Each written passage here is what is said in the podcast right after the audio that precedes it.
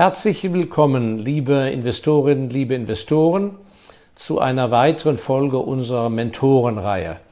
Heute geht es um das Thema, wie mache ich mich am besten selbstständig?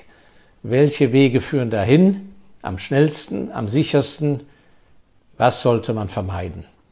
Dazu möchte ich Ihnen ein, zwei Anregungen geben, denn Sie wissen ja, wie in allen meinen Videos, mittlerweile ja weit über 100 Stück, versuche ich immer zumindest einen wirklich praktikablen Ratschlag Ihnen mit auf den Weg zu geben.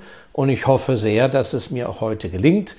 Bleiben Sie also dran und schauen Sie, ob nicht etwas Gutes für Sie dabei herauskommt, beziehungsweise für jemanden, den Sie kennen, den Sie mit dem Hinweis auf unser Video helfen können. Schon mal ganz herzlichen Dank.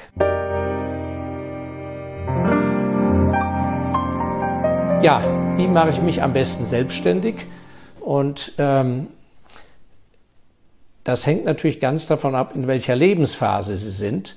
Und es ist, ein, glaube ich, ein ganz großer Fehler zu glauben, dass wenn man da eine gewisse Station in seinem Leben verpasst hat, dass es dann zu spät ist. Nein, das stimmt ganz und gar nicht. Und ich werde das mal jetzt gleich hier an, aufführen.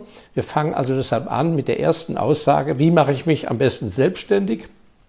Da behaupte ich mal, in vielen Berufen und für bestimmte Personen, je eher, desto besser, je früher, desto besser. Und ich habe in meinem Bekanntenkreis alleine drei sehr, sehr erfolgreiche Leute, die ihr Leben lang selbstständig geblieben sind, von Anbeginn an, und zwar direkt nach ihrer Ausbildung. Und obendrauf noch super erfolgreich geworden sind, auch finanziell. Das heißt, der eine hat seine Selbstständigkeit im Kinderzimmer tatsächlich begonnen, indem er sein Abitur gemacht hat und hat nach dem Abitur angefangen. Und die beiden anderen sind praktisch in ihrer Studentenbude hocken geblieben und haben nach Beendigung ihres Studiums nicht nach einem Job geschaut, sondern haben mit ihren Gedanken sich selbstständig gemacht. Und zwar alle drei ohne die Mithilfe von Venture Capital, ohne ein Teil eines Start-ups-Teams zu werden.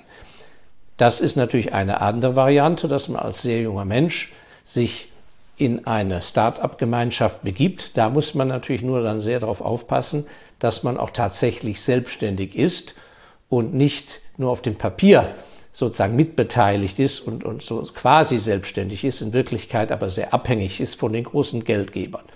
Warum gefällt mir das Modell für die, die es drauf haben oder denen das auch liegt, dass man so möglichst früh mit der Selbstständigkeit beginnen soll? Warum?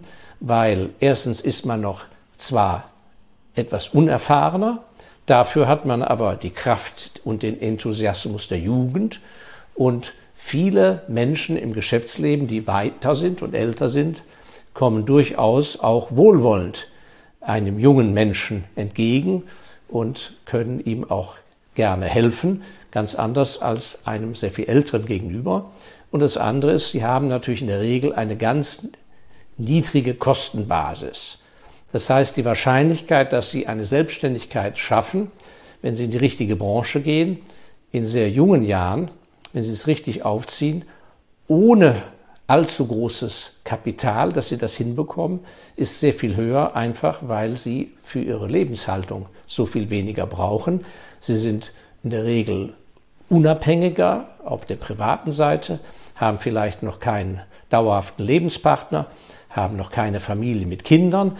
All das ist natürlich etwas, und sie sind auch neugieriger, offener und so weiter. Das sind alles Kontribute, Attribute, die einem erfolgreichen, einer erfolgreichen Selbstständigkeit sehr zugutekommen. Also von daher, wenn Sie dieses in sich verspüren und äh, mit einer Idee an den Markt wollen, betrachten Sie Ihre Kostenbasis, halten Sie so niedrig wie möglich. Es dauert dann vielleicht etwas länger, weil Sie nicht so große Sprünge machen können, aber Sie sind unangreifbar.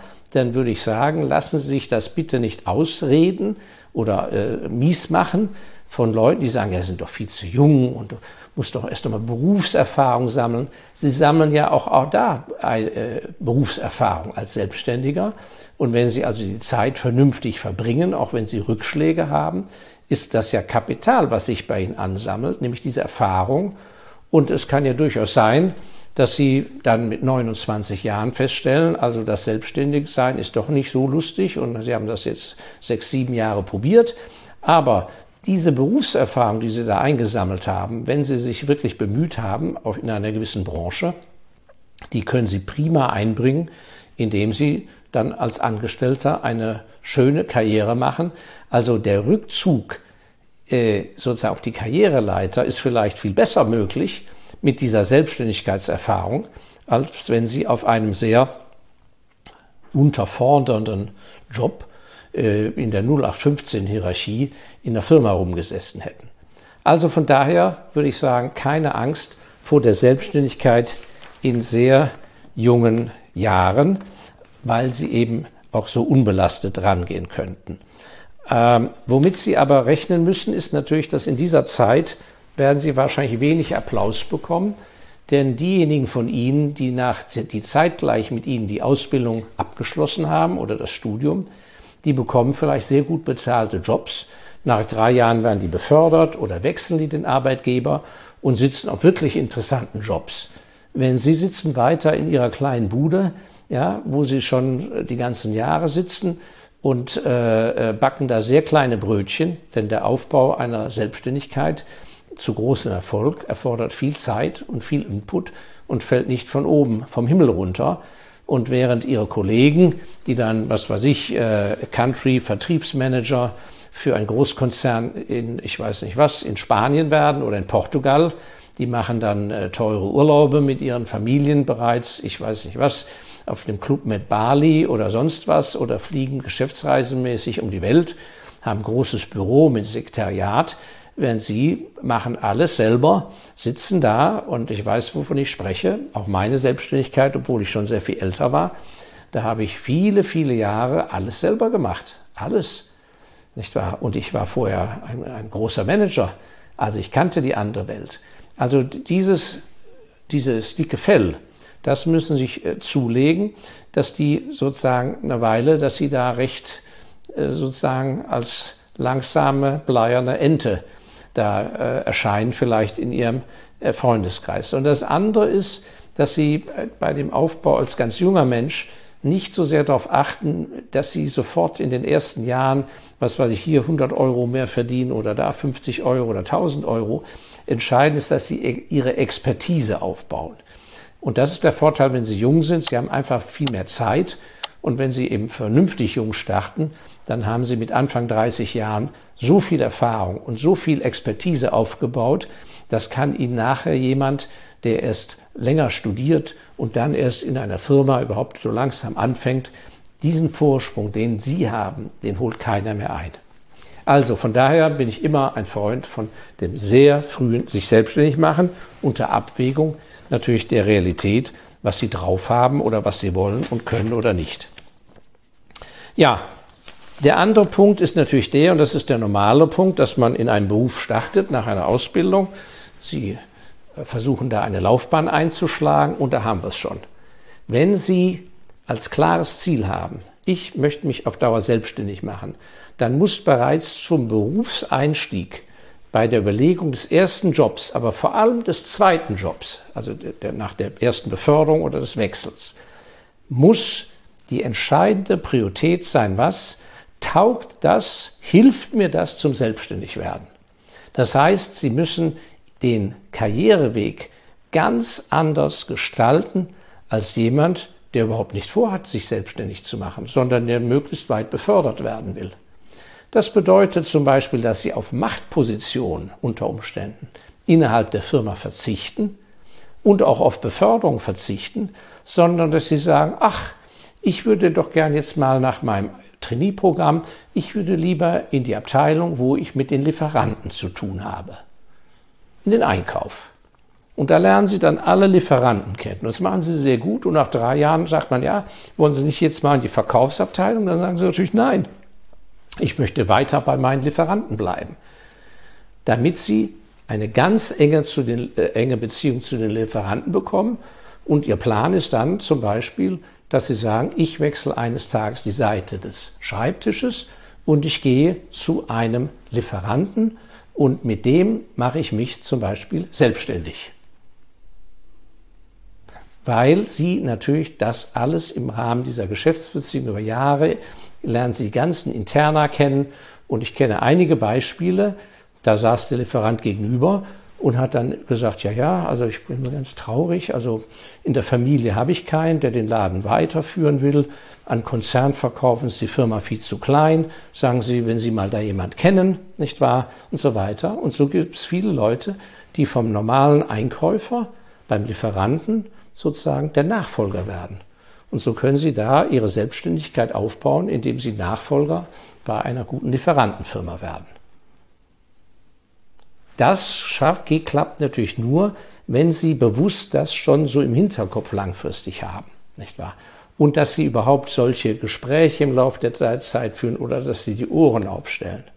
Es gibt da aber auch noch andere Punkte, also nicht nur auf der Lieferantenseite, sondern es gibt in manchen Firmen ja verschiedene Abteilungen oder auch Divisions. Und da ist manchmal eine sehr kleine Division, die ist überhaupt nicht gut angesehen. Was weiß ich, äh, das große Geschäft, der große Umsatz, die tollen Leute sind alle in der großen Division. Und in der kleinen Division ist sogar das Gerücht, hm, die wird vielleicht bald zugemacht oder abgestoßen. Ja, wenn Sie sich selbstständig machen wollen, dann müssen Sie sich natürlich das kleine hässliche Entlein anschauen, dass Sie sagen, Mensch, was passiert denn mit dem kleinen Entlein? Vielleicht könnte ich mich da selbstständig machen, indem ich ein Management-Buyout da mache. Ja? Das ist also schon häufig vorgekommen. Es gibt also in Nordhessen eine ganz tolle Firma, schon in zweiter Generation, ist Weltmarktführer geworden. Das war eine Abteilung von Spezialinstrumenten, die ein Frankfurter Konzern einfach keine Lust mehr hatte zu führen. Das war nicht mehr so das Kerngeschäft. Und da hat der Abteilungsleiter gesagt, wisst ihr was, bevor es zumacht und noch Abfindungspläne machen müsst. Die kleine Mannschaft übernehme ich und wenn ihr mir einen Kredit gebt dass ich die Geräte, die ich übernehme, abstottere, dann übernehme ich das. Für den Goodwill und für alles hat er nichts zahlen müssen und daraus hat er einen Weltmarktführer gemacht. Die Firma gehört ihm und seiner Familie zu 100 Prozent. Das sind keine Märchen, das sind keine Geschichten irgendwie aus dem Ersten Weltkrieg, sondern das ist die Realität. Und diese Abspalterei von großen Konzernen, dass die Konzerne sich umformieren und, und, und, dass Geschäfte ausgelagert werden, ja, dass ein cleverer Mitarbeiter hergeht, zum Generaldirektor kommt und sagt, wissen Sie was? Schauen Sie mal, das ist so ineffizient, wie wir das machen. Lagern wir das doch aus, äh, bezahlen Sie mir einen Kredit, geben Sie mir einen Kredit äh, mit, äh, mit niedrigem Zins, lange Zeit abzustottern und dann mache ich das auf eigene Rechnung. Und immer wieder gibt es so Beispiele. Zum Beispiel, äh, ich weiß noch aus meiner Zeit bei Dow Chemical, das Südafrika-Geschäft von Dow Chemical, das musste weg, weil das war während der Zeit der Apartheid damals. Und die amerikanischen Konzerne konnten ab einem gewissen Punkt das nicht mehr durchsetzen, dass sie in, Südafrika ein Investment hatten. Also musste ein sehr profitables, tolles, großes Geschäft in 0, nichts musste das irgendwie weg. Und dann haben die was gemacht, die haben das an das lokale Management verkauft. So, das heißt also jemand, der den Plan hatte, mal selbstständig zu werden, der war klug beraten, in diese Tochtergesellschaft zu gehen, sich da einzunisten, um dann derjenige zu sein, zu sagen, jawohl, ich übernehme das gerne, ihr müsst ja loswerden. Hätte der auf Karriere gemacht und hätte im Hauptquartier in Michigan gesessen, hätte die Möglichkeit zur Selbstständigkeit nie bekommen. Also, worauf ich hinaus will, das gilt wohl bestimmt für sehr viele von Ihnen, dass Sie einfach mal schauen müssen, was ist eigentlich in meinem beruflichen Arbeitgeberumfeld, was sind da eigentlich Tendenzen, Trends und so weiter. Und dann müssen Sie schauen, ob Sie auf der Schiene bereits sitzen, die zu der Selbstständigkeit Ihnen verhelfen kann, sozusagen das Sprungbrett. Und wenn Sie da noch nicht sind, dann überlegen Sie gut, ob Sie in der Abteilung, wo Sie jetzt sind, bleiben wollen oder ob Sie eine gut gemeinte Beförderungsvorschläge, äh, ob Sie die annehmen oder nicht lieber ablehnen und sagen, ich hätte gern lieber den Move darüber zum gleichen Gehalt.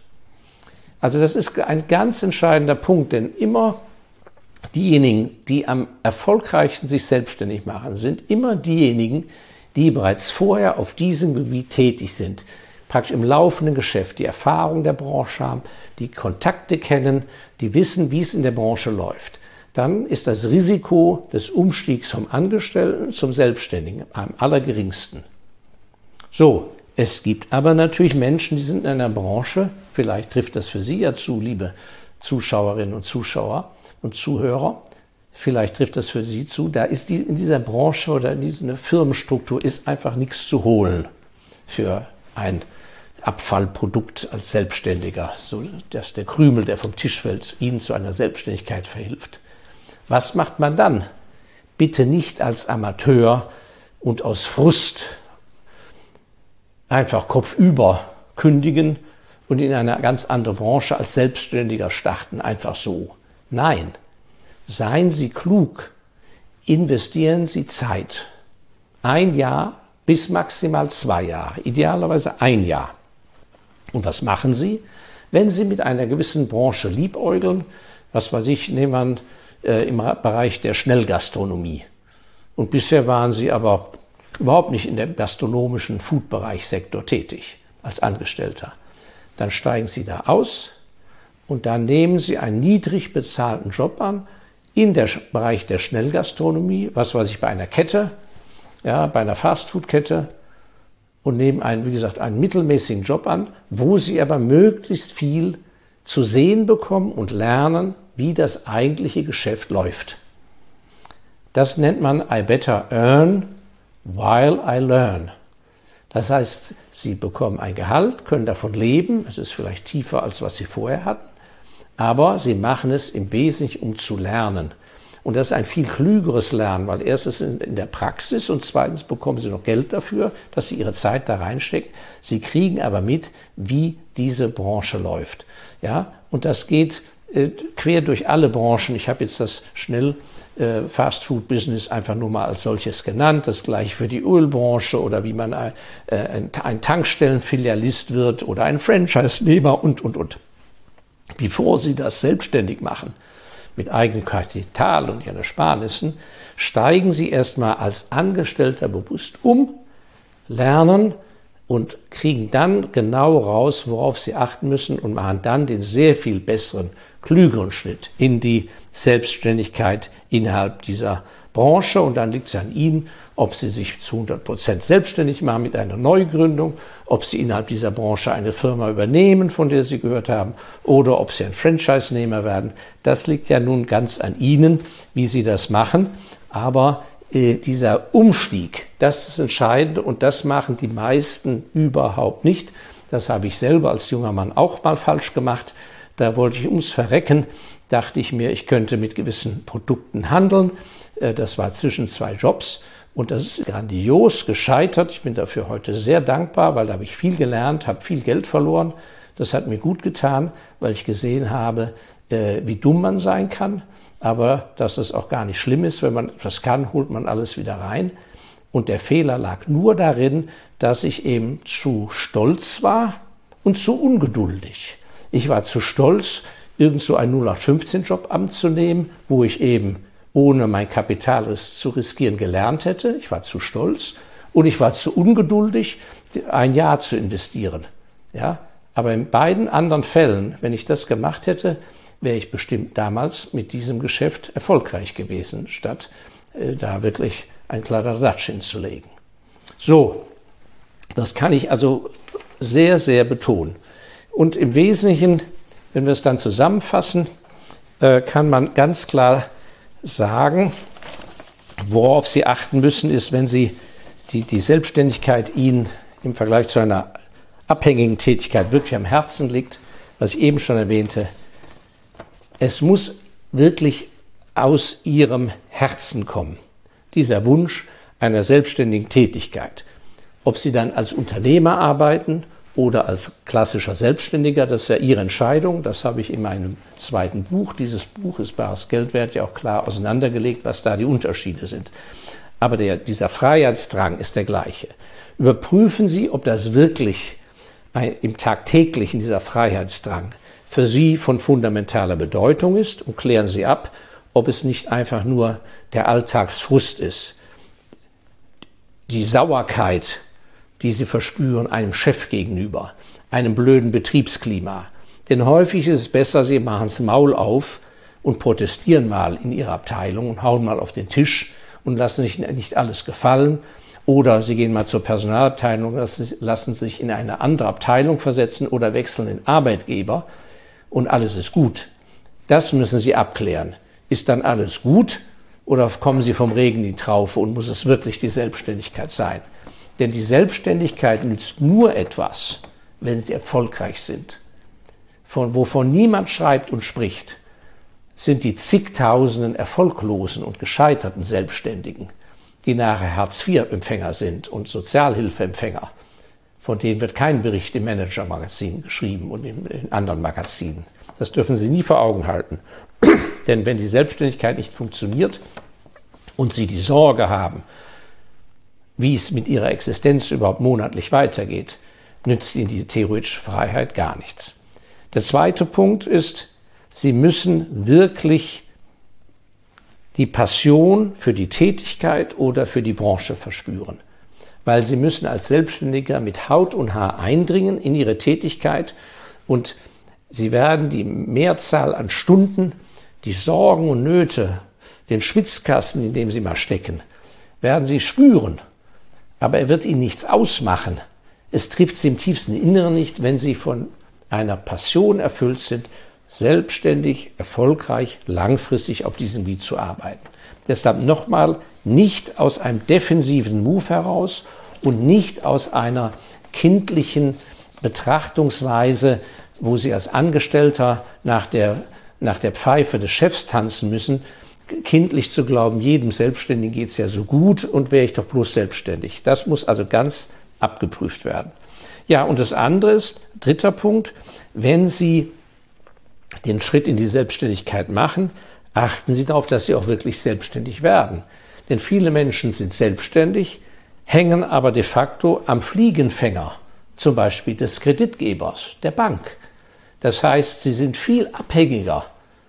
Sie nennen sich zwar selbstständig, sind de facto aber sowas von abhängig von einem, wenn es dann schlecht läuft, von einem nicht sehr sympathischen Bankkreditgeber, dass sie sich sehr viel mehr als Sklave fühlen als damals, als sie als Angestellter waren.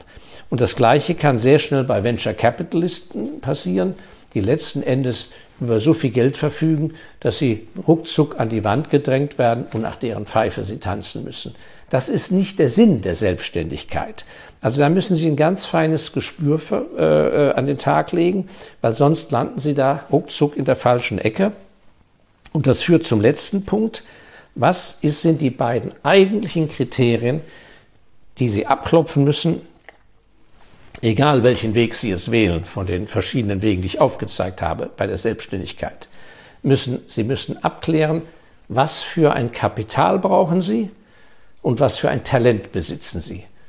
Weil die erfolgreiche Selbstständigkeit basiert nur auf zwei Punkten, Kapital und Talent. Und Sie müssen abklopfen, was besitze ich, wovon habe ich etwas, was fehlt mir und wie kriege ich es. Das heißt, wenn Sie viel Kapital besitzen, aber wenig Talent, ist das A und O ihrer Selbstständigkeit zu überlegen, wo kriege ich das Talent her und wie kann ich mir das Talent sichern, ohne dass ich meine Selbstständigkeit dabei verliere. Und umgekehrt, wenn Sie super viel Talent haben, aber es fehlt Ihnen an Kapital, müssen Sie gut überlegen, brauche ich überhaupt Kapital?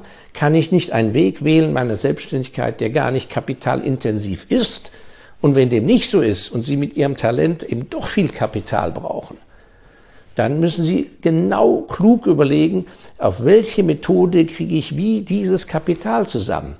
Vielleicht kann ich ja über 100 Bekannte einsammeln, über drei Großonkels, ja, indem ich mit meinem Vermieter spreche. Drei Monate muss ich erstmal keine Miete zahlen. Der Lieferant gibt mir sechs Monate, vor, gibt mir Vorlaufzeit, bis ich zahle und, und, und. Hier kann man das Buch von Felix Dennis, How to Get Rich, sehr, sehr empfehlen. Ich hoffe, dass wir es einblenden können, der das genau beschreibt, wie sehr sich der Kampf um die Selbstständigkeit, die hundertprozentige, lohnt, indem man kreativ, wie es nur geht, bei der Finanzierung rangeht und nicht wie ein Schaf zum Schafott latscht, indem man sagt, ich brauche einen Großkredit, händereibend wird der Ihnen gegeben, weil irgendeine Sicherheit im Hintergrund ist von irgendeinem Verwandten und damit werden Sie dann zur Guillotine geführt, fünf Jahre später. So, in diesem Sinne, dass Sie nicht auf der Guillotine landen, verabschiede ich mich. Ich hoffe, dass Sie in unserem Mentorenvideo Wie geht's in die Selbstständigkeit, dass Sie gut zugehört haben und dass vielleicht doch die ein oder andere Idee war, die Ihnen oder Ihren Verwandten hilft. Teilen Sie bitte das Video. Ich danke Ihnen sehr. Und wenn Sie noch nicht Abonnent bei uns sind, ist ja kostenlos der Abonnement-Knopf für das YouTube. Bitte tätigen Sie ihn. Ich würde mich freuen, wenn sich unser Kreis erweitert. Ganz herzlichen Dank. Bis nächsten Freitag. Ihr Markus Elsässer.